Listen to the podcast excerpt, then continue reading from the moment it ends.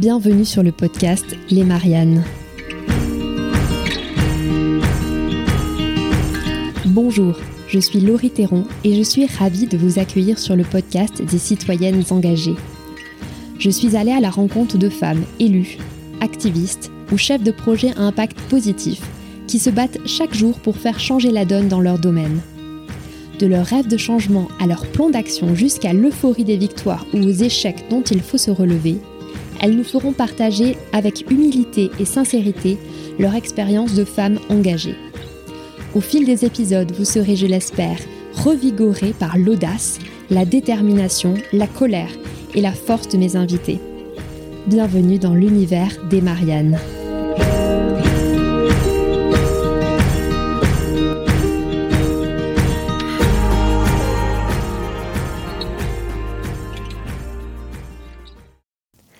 Pour ce nouvel épisode, je vous propose une discussion haute en couleur avec Lucille. Lucille Vallée est entrepreneuse, conseillère municipale d'opposition à Poitiers et jeune maman. C'est avec beaucoup d'humour et une franchise à toute épreuve qu'elle m'a raconté son entrée en politique. Un mot qui jusque-là lui faisait peur et suscitait en elle plus de défiance que d'enthousiasme. Alors comment s'est-elle retrouvée au beau milieu d'une élection municipale dans une ville dont elle n'est pas originaire? Comment a-t-elle vécu ses premiers pas dans l'arène Comment jongle-t-elle entre sa vie d'entrepreneuse, d'élue et de jeune maman? Je vous laisse en présence de Lucille qui n'a pas sa langue dans sa poche et pour qui le féminisme n'a de sens que s'il est aussi porté par les hommes. Si vous aimez cet épisode, n'hésitez pas à le noter 5 étoiles sur Apple Podcasts et à me laisser un petit commentaire. Cela m'aidera à faire grandir cette communauté. Euh, cela me donnera beaucoup de peps. Merci beaucoup pour votre fidélité et bonne écoute.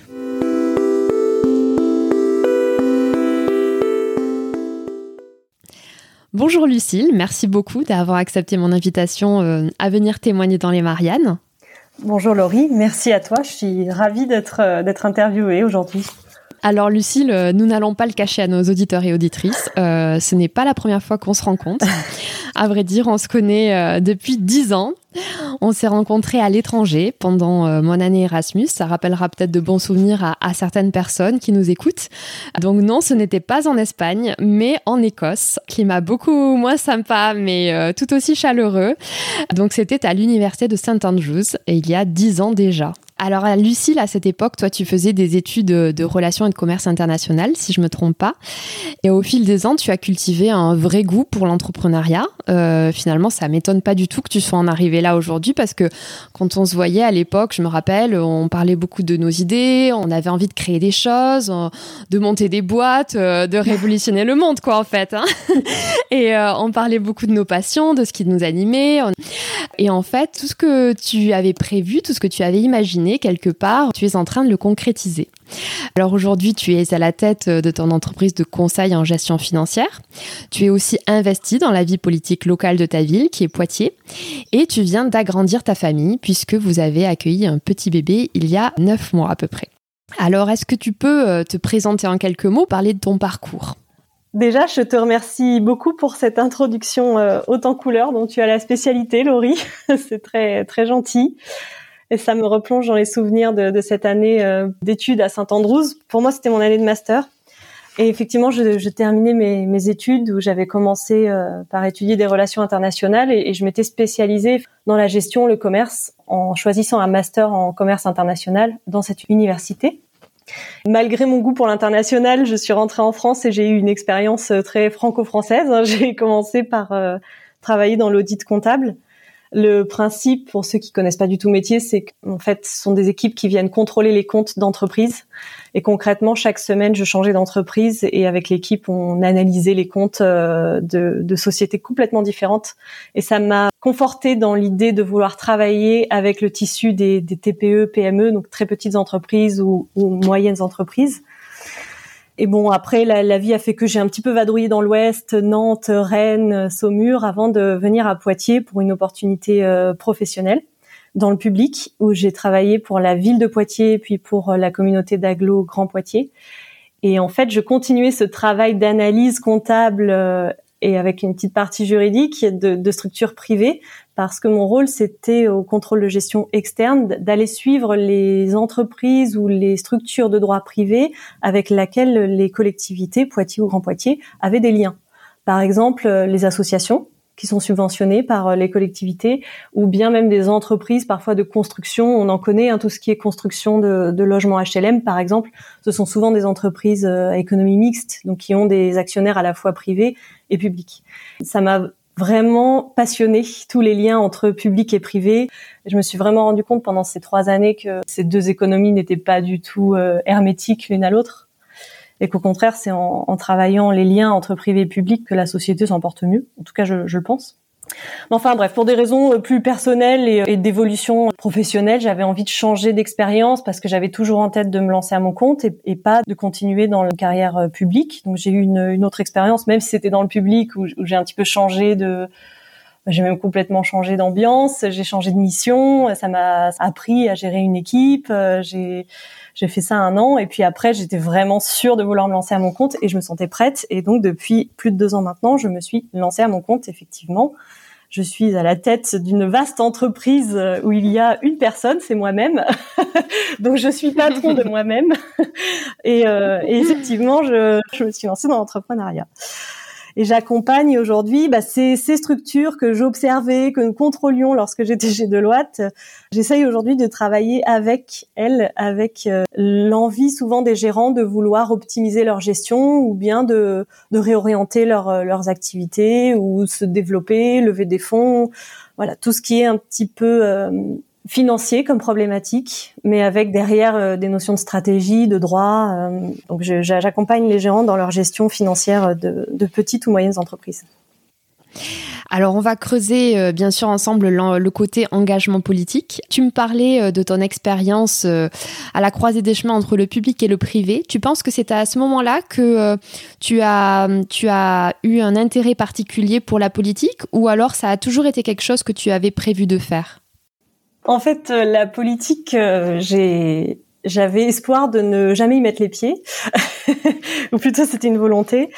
J'ai des amis de, de mes études d'avant Saint-Andrews, l'école Hillery à Paris. J'ai des amis de cette école qui ont fait, qui font carrière en politique aujourd'hui c'était des amis euh, très chers, tu sais, des, des, personnes avec qui on refait le monde quand on a 20 ans, donc euh, des personnes que je connais bien et pour lesquelles j'ai toujours beaucoup d'estime, même si euh, le temps fait qu'on se parle plus beaucoup. Je vois que la politique a, a changé leur vie et d'une manière qui eux les les rend sûrement très heureux, mais moi non. Donc c'est vrai que pour moi la politique c'est c'est un mot qui me fait peur, qui m'a toujours fait peur.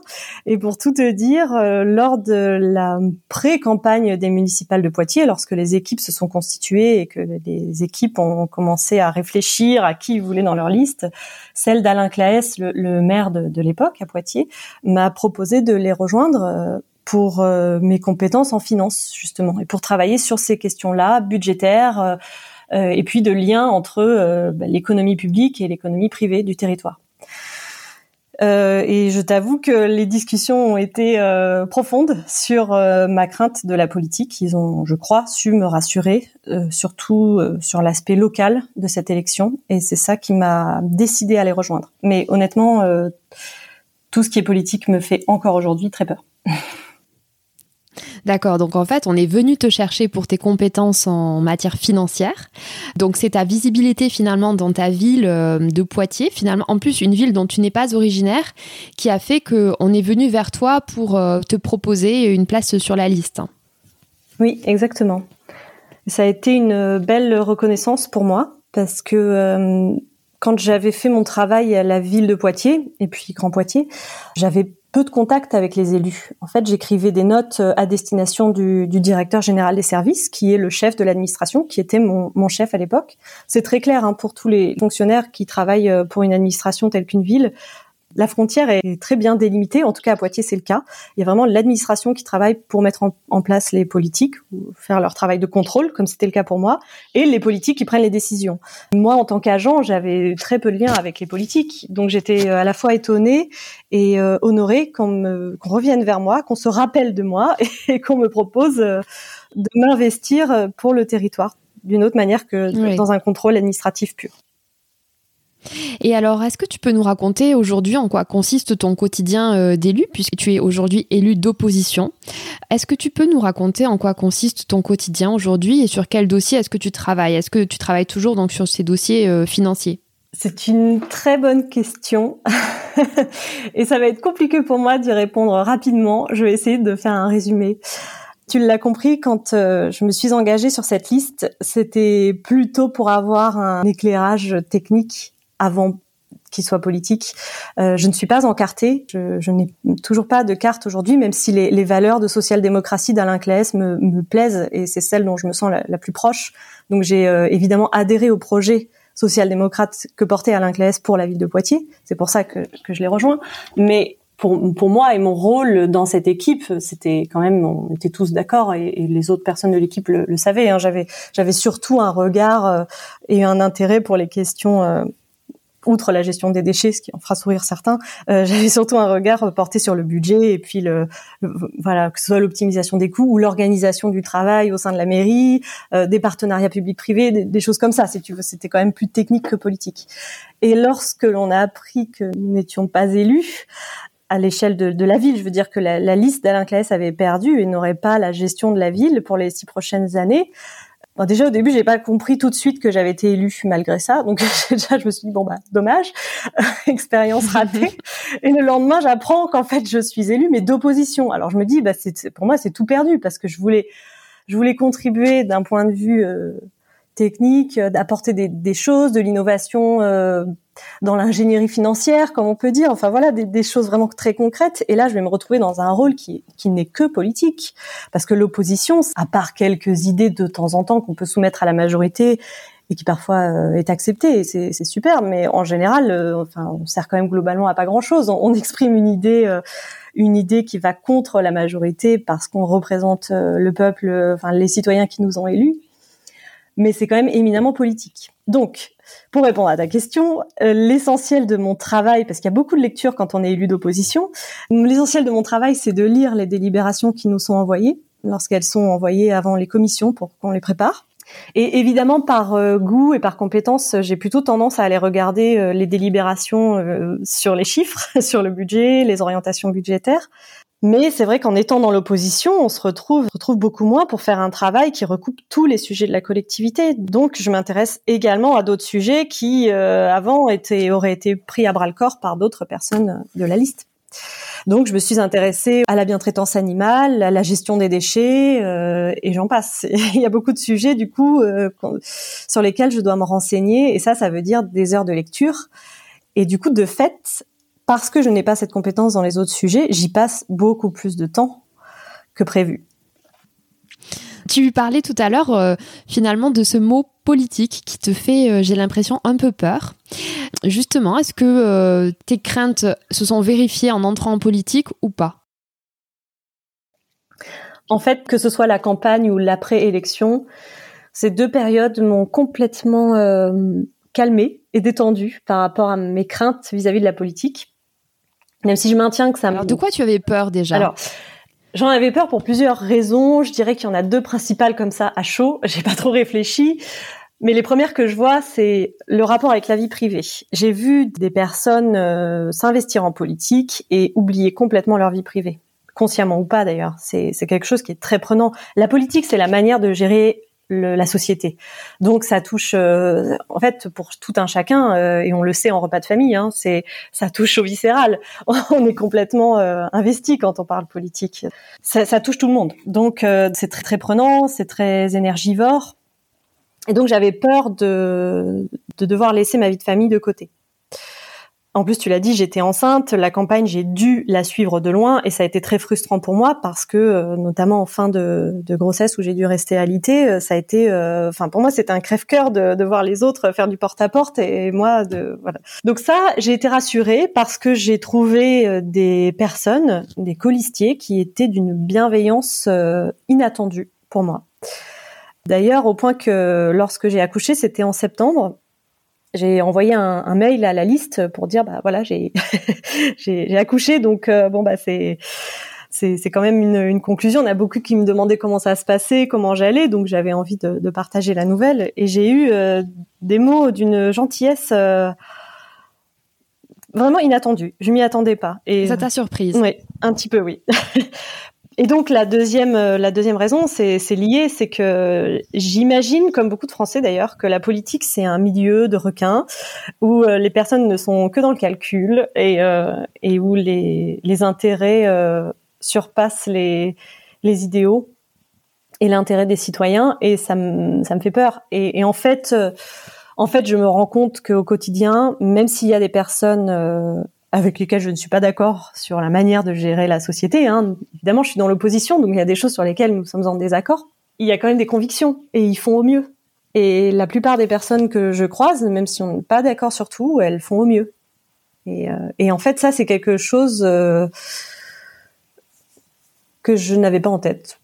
c'est terrible hein, pour la classe politique, mais j'avais j'avais cette, cette défiance comme comme beaucoup de Français où j'imaginais qu'il y aurait beaucoup plus de D'intérêt, ouais, effectivement. Donc finalement, euh, lorsque tu es entré en politique, ça, ça a accentué le respect que tu as eu pour les élus finalement à ce moment-là? Oui, ça a, exactement. Ça a complètement accentué le respect que j'avais pour les élus, d'autant que je vois à quel point c'est dur d'être élu, de s'investir en politique. Quand je me suis euh, investie dans la campagne et, et dans ces élections, j'ai eu beaucoup plus de méfiance de la part de personnes euh, dont je l'attendais pas, justement. Et c'est c'est parfois très mal vu.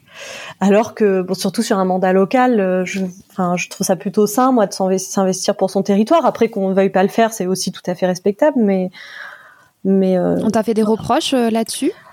Alors c'est pas des reproches, c'est plus insidieux que ça. Et puis alors c'est là où le podcast des Marianne m'intéresse parce que est-ce que c'est parce que je suis devenue maman? Est-ce que c'est parce que du coup pendant euh, six mois à un an, euh, entre le confinement et ma grossesse compliquée et l'accouchement, il y a certains réseaux dont je me suis complètement déconnectée parce que j'ai plus le temps et plus l'énergie? Est-ce que c'est parce que je suis une élue d'opposition et donc il y a certaines personnes qui sont peut-être mal à l'aise à l'idée de parler avec moi en public ou de me dire bonjour dans la rue et qui du coup ne le font plus? En fait, je ne sais pas. Ça, c'est toujours un petit peu délicat et c'est pour ça que le ton podcast m'intéresse grandement parce qu'il y a des choses, euh, j'arrive pas à savoir si c'est du sexisme ou si c'est euh, parce que je suis, euh, tu vois, je me suis engagée auprès de d'une personne qui a été mère et au pouvoir pendant des années et, du coup peut-être que maintenant qu'il n'y est plus, tu vois, il y a un côté, elle a pris la défense du mauvais cheval. Enfin, je j'arrive pas à savoir, je, je ne sais pas. Tu l'as évoqué tout à l'heure, la campagne pour les municipales. Tu étais déjà enceinte à ce moment-là ton premier enfant. Quel souvenir tu gardes de cette campagne? En termes de temps, d'investissement, de frustration peut-être euh, Quel souvenir tu en gardes? C'est une campagne qui m'a fait changer d'avis, qui m'a fait adoucir mon point de vue quant à la classe politique. C'est une campagne qui m'a fait réaliser euh, que beaucoup de personnes de la classe politique, au contraire, n'étaient pas du tout hermétiques à l'idée d'avoir des personnes de la société civile. au contraire, elle m'a fait réaliser que beaucoup de personnes, et j'en fais partie, pensent qu'il faut les deux il faut des professionnels de la politique et des représentants de la société civile pour faire un projet euh, solide pour un territoire, quel qu'il soit. Et d'un point de vue plus euh, pragmatique, euh, oui, un petit peu de frustration parce que cette grossesse et ce virus hein, qui fait que j'étais, la grossesse a fait que été particulièrement prudente par rapport au, au virus. J'ai effectivement eu de la frustration de ne pas pouvoir m'investir davantage dans cette campagne. On va revenir à ce que tu as dit par rapport au, sexisme en politique. Tu me disais que finalement tu t'interrogeais de plus en plus euh, sur ta situation euh, de maman, d'élu, d'entrepreneur. Est-ce que toi, tu considères que tu as vécu toi-même des situations de sexisme en politique? Eh bien non. C'est très étrange parce que euh, je ne crois pas. En fait, je vais plutôt te donner deux éléments qui sont très récents et qui m'ont peut-être fait poser des questions sur le sexisme en politique. Première anecdote, j'essaie de, le dire d'une manière à ne, à ne blesser personne. Il y a eu des questionnements quant à mon absence euh, lors des deux premiers conseils municipaux, celui d'installation et puis le deuxième, parce que j'étais absente. Bah, de mémoire, j'étais encore alitée parce que j'étais encore enceinte, et puis euh, le deuxième, je venais d'accoucher, donc euh, enfin, je crois que c'était ça, ou bien j'avais pas tout à fait encore accouché, mais j'étais dans entre le l'alitement et les couches, donc je pouvais pas me déplacer physiquement, donc j'ai suivi en, en visio, en direct. donc tu t'es quand même connecté en visioconférence à la, à la séance. Oui, bien sûr. Mais il y a eu des remarques concernant mon absence. Ça a été apparemment assez mal pris par des personnes qui pourtant dans le discours sont a priori euh, féministes et défendent la cause du féminisme. Et, et je comprends aussi qu'elle n'est que ces personnes n'aient pas eu l'idée de se dire bah tiens c'est une femme peut-être qu'elle est enceinte c'est normal on n'est pas voilà on n'est pas censé tout savoir de la vie privée des autres et tant mieux. J'ai trouvé ça à la fois euh, gênant et rassurant que mon président de groupe euh, François Blanchard euh, ait pris ma défense en expliquant. Mais en même temps ça m'a meurtri parce que je me suis dit mais mince j'ai pas trop envie qu'on parle de ma vie privée dans une sphère politique qui pour moi est publique. Et c'était très ambivalent parce que je me disais en même temps il a pris ma défense et je le remercie parce que non, je, je, suis là, je suis élu euh, et je vais assumer ce mandat d'opposition, même si c'est dur, même si c'est ingrat, je, je serai là. Donc j'ai apprécié qu'ils me défendent et en même temps je me suis dit bah voilà c'est un homme qui me défend. Donc euh, non je ressens pas du tout le sexisme en politique. Euh, en plus bah, je te l'ai dit, on est venu me chercher euh, pour des questions de, de finances et de projets de territoire. Donc, quand on a parlé euh, de la liste et du projet, on a parlé euh, de la gestion des déchets, du réseau routier, des bus, des liens avec les, les, villes moyennes alentours, mais certainement pas de mon âge ou de mon sexe. Enfin, ça, ça n'a, ça n'est, ça n'est apparu à aucun moment dans, dans aucune discussion. Et ça m'a interpellée lorsque j'ai écouté ton podcast donc celui de, de Pauline rapi Merci. Ça m'a interpellée lorsque j'ai écouté le, ton, ton, dernier podcast euh, sur Pauline, parce qu'elle euh, elle expliquait que lorsqu'elle euh, qu'elle avait subi une, une vraie scène d'injustice sexiste lors du conseil municipal à, Boulogne, elle n'avait pas réalisé mhm. tout de suite que ça avait été un, du sexisme. Elle l'a réalisé ensuite parce que d'autres personnes, des hommes, des femmes, ont pointé le sexisme du doigt, le sexisme dont elle avait été victime. Et j'ai trouvé ça très intéressant lorsqu'elle l'a dit, parce que je me suis dit, en fait, si ça se trouve, moi, c'est pareil. J'ai sûrement eu des remarques que sur le coup, j'ai jugé paternalistes, mais, mais pas sexistes, alors que peut-être que ça l'était, mais en fait, je ne sais pas. Je me rappelle euh, cette discussion un jour que nous avons eue, mais je ne pense pas qu'elle concerne ta vie politique. On parlait effectivement des, remarques euh, qu'on peut recevoir, nous les femmes, dans le monde professionnel, quel qu'il soit, qu'il soit politique ou pas, mais des remarques qu'on peut recevoir sur notre physique, qui sont parfois déplacées. Ah, tu as une belle paire de talons aujourd'hui, ah, ce rouge à lèvres te va très bien. Il me semble que toi aussi, tu as déjà eu affaire à ce genre de remarques. Et ta réaction, je me, je me, rappelle que tu m'as raconté comment tu avais réagi et j'avais adoré ta réaction. Est-ce que tu peux nous faire partager cette anecdote, s'il te plaît? Oui, ça m'est arrivé d'avoir des remarques euh, un petit peu désobligeantes sur euh, sur ma tenue, mais euh, mais alors déjà, je réagis pas toujours. Hein. souvent, je suis sidérée, hein, comme tout le monde, hein, comme beaucoup de femmes ou même d'hommes qui ont des remarques déplacées. je crois que c'est humain. Hein. on est souvent sidéré et on n'a pas toujours de réponse. Et d'ailleurs, euh, je, ça me fait réaliser que je suis souvent sidérée quand ce sont des femmes, parce que la plupart des remarques que j'appellerais sexistes, elles viennent de femmes. L'exemple que je t'ai donné, sans surprise, euh, c'était des femmes, bien sûr, hein, qui comprenaient pas que je sois pas là. euh, le oh, elle est courte ta robe, ça m'étonne pas que la réunion se soit bien passée. Ça, c'était une femme aussi. Par contre, quand ce sont des hommes qui me font des remarques, oui, c'est souvent, euh, c'est amical, hein, c'est souvent, ah bah tu sens bon aujourd'hui, et j'ai deux réflexes ça doit être de l'ordre du reptilien. Hein. J'ai deux réflexes qui viennent souvent. Soit je renvoie le compliment, ou j'en fais un encore plus euh, exagéré pour mettre la personne euh, un peu mal à l'aise. les choses, par exemple, un jour, un, monsieur, un collègue qui me dit euh, ah tu sens bon aujourd'hui? Et je je sais pas comment j'ai fait pour avoir cette inspiration ce jour-là. Je lui dis ah mais toi aussi c'est agréable cette odeur citronnée. Tu peux me dire ce que c'est comme parfum? Comme ça je l'offrirai à mon à mon conjoint. J'adore. il était tout mal à l'aise, il, il comprenait pas. Il, il parce qu'il s'est pris un retour d'ascenseur en fait. voilà, il n'a pas très bien compris cette réaction. Mais sinon, non, ma réplique préférée quand je sais pas quoi dire, c'est quand, quand on me fait un compliment, euh, un homme qui va me dire euh, ah bah voilà, euh, Lucille est là, la réunion devient plus agréable. Tu vois, c'est pas méchant, ça pourrait ne pas être sexiste, mais en fait ça l'est, tout le monde le sait. Et donc souvent je dis je dis bah vous voyez, ça fait des années que je me tue à le répéter à tout le monde et personne me croit d'habitude. tu vois, quand on me fait un compliment comme ça, j'aime bien dire bah oui, je, je travaille pour ça, c'est dur quoi. Tu vois et en général, comment les gens réagissent? Ça les fait rire Ah bah non, non, ça les fait pas rire du tout. Bah non, c'est pas drôle. Si euh, si, si l'humour ne vient pas de l'homme, euh, tu sais, c'est très mal apprécié. Hein, une femme qui fait de l'humour, euh, Ça, ça, je le remarque, ouais. Ça, c'est vrai, quand je fais des blagues, c'est, c'est souvent, euh, ça marche pas, quoi. C'est, et ça me fait encore Le monopole de l'humour masculin. Bon, revenons à nos histoires de mixité. Merci pour, euh, merci pour ces anecdotes. Je pense que ça inspirera euh, pas mal de, de femmes euh, qui vont jouer la carte humour pour, pour réagir. Alors revenons à nos histoires de mixité. Pour toi, je sais que c'est très important et d'ailleurs tu, tu l'as dit que euh, tu avais été euh, mentoré finalement par des hommes qui sont qui t'ont tendu la main euh, d'un point de vue professionnel. Qu'est-ce que toi ça t'apporte cette mixité? Est-ce que tu dirais vraiment que les mentors hommes dans ta vie ont joué un rôle important de manière professionnelle? Oui, l'argument que je dis souvent, c'est qu'on a besoin de mixité pour le féminisme, parce que des femmes qui se retrouvent entre elles et qui disent ouais, le droit des femmes c'est génial, euh, il faut qu'il soit super, enfin il faut qu'il soit euh, autant respecté que le droit des hommes, avec un petit H. Bon ben c'est très bien, mais ça me paraît évident. C'est c'est c'est qu'on est entre nous, donc évidemment que le droit des femmes c'est important. Mais là où ça prend du poids, c'est quand il y a des hommes et des femmes qui se retrouvent et qui disent que le, que le droit des femmes ne doit pas être bafoué. C'est là où ça prend du poids. Euh, une femme qui dit euh, une femme doit pouvoir accéder à, à, la présidence de la République française, bon ben oui, bien sûr, c'est une femme, donc évidemment qu'elle dit ça. Mais quand c'est un homme qui le dit, bah là, on peut l'écouter. C'est ça qui me dérange souvent dans les mouvements féministes, c'est que je comprends que ce soit nécessaire de travailler sur certains dossiers où il y a de la technicité, où il y a des actions militantes à organiser, et donc euh, bah souvent, euh, bien sûr, sur la cause féministe, euh, c'est globalement des femmes qui s'intéressent à cette cause. C'est naturel, je le comprends.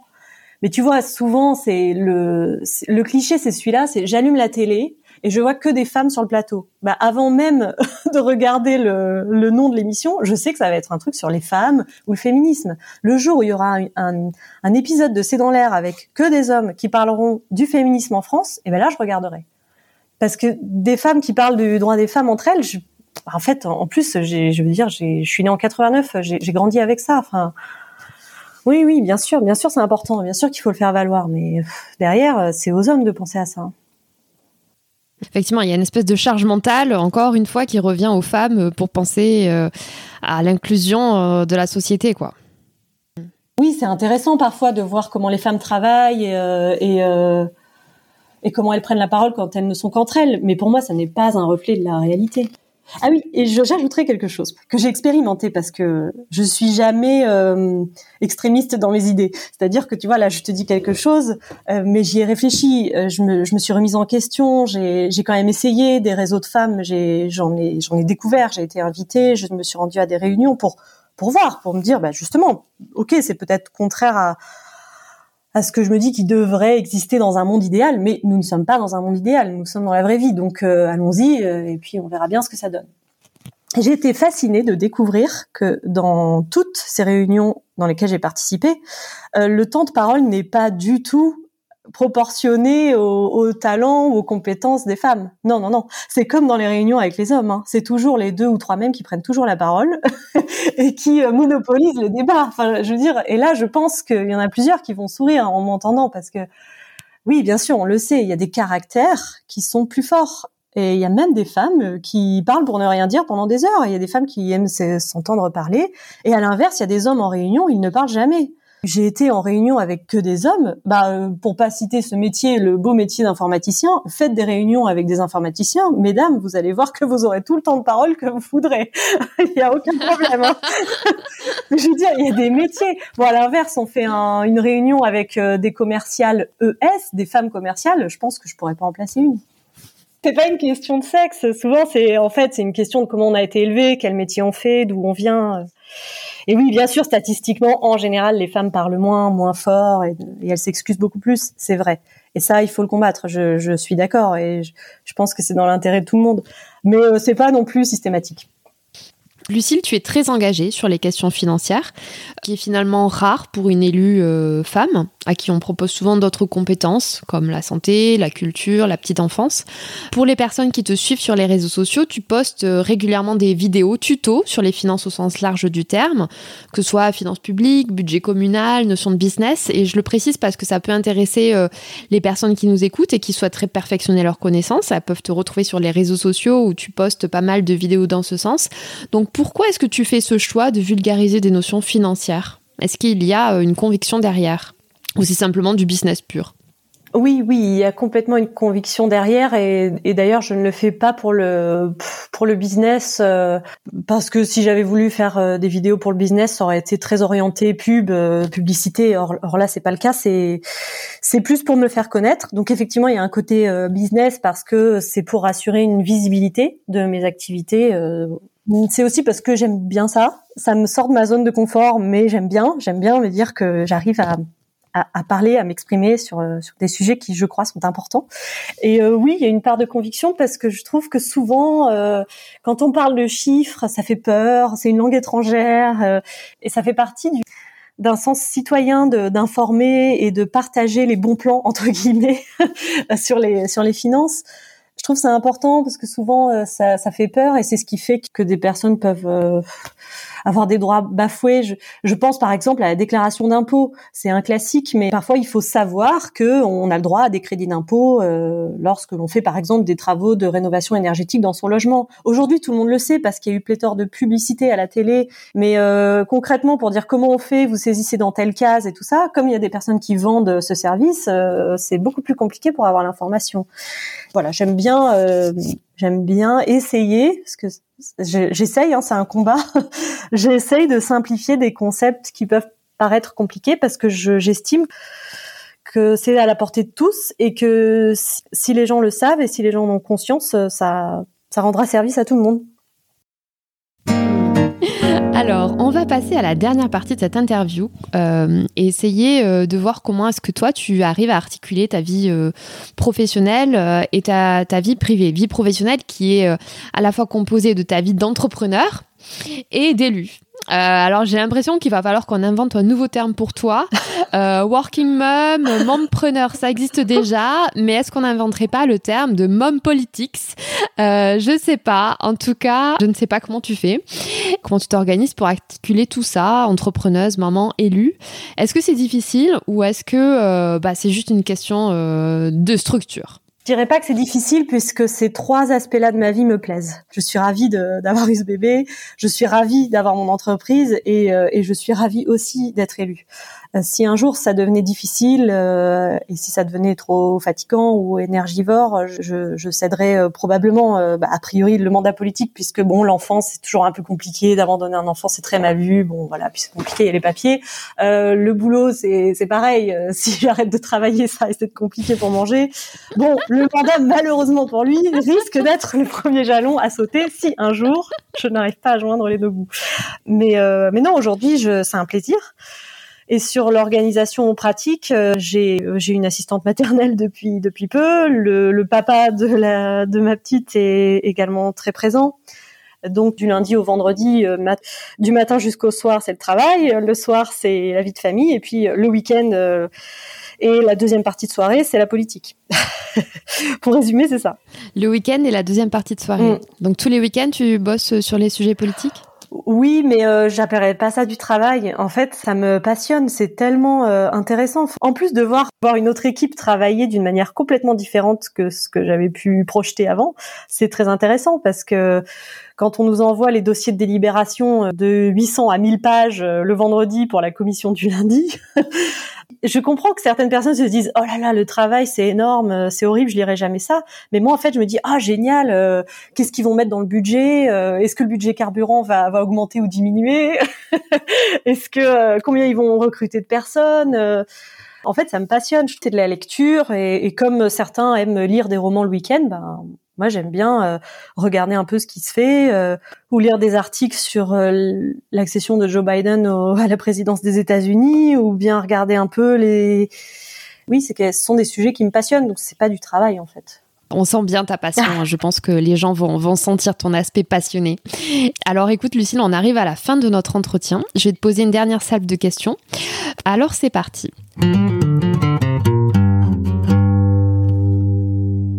Quel est le meilleur conseil euh, qu'on t'ait donné et que tu aimerais transmettre à ton tour?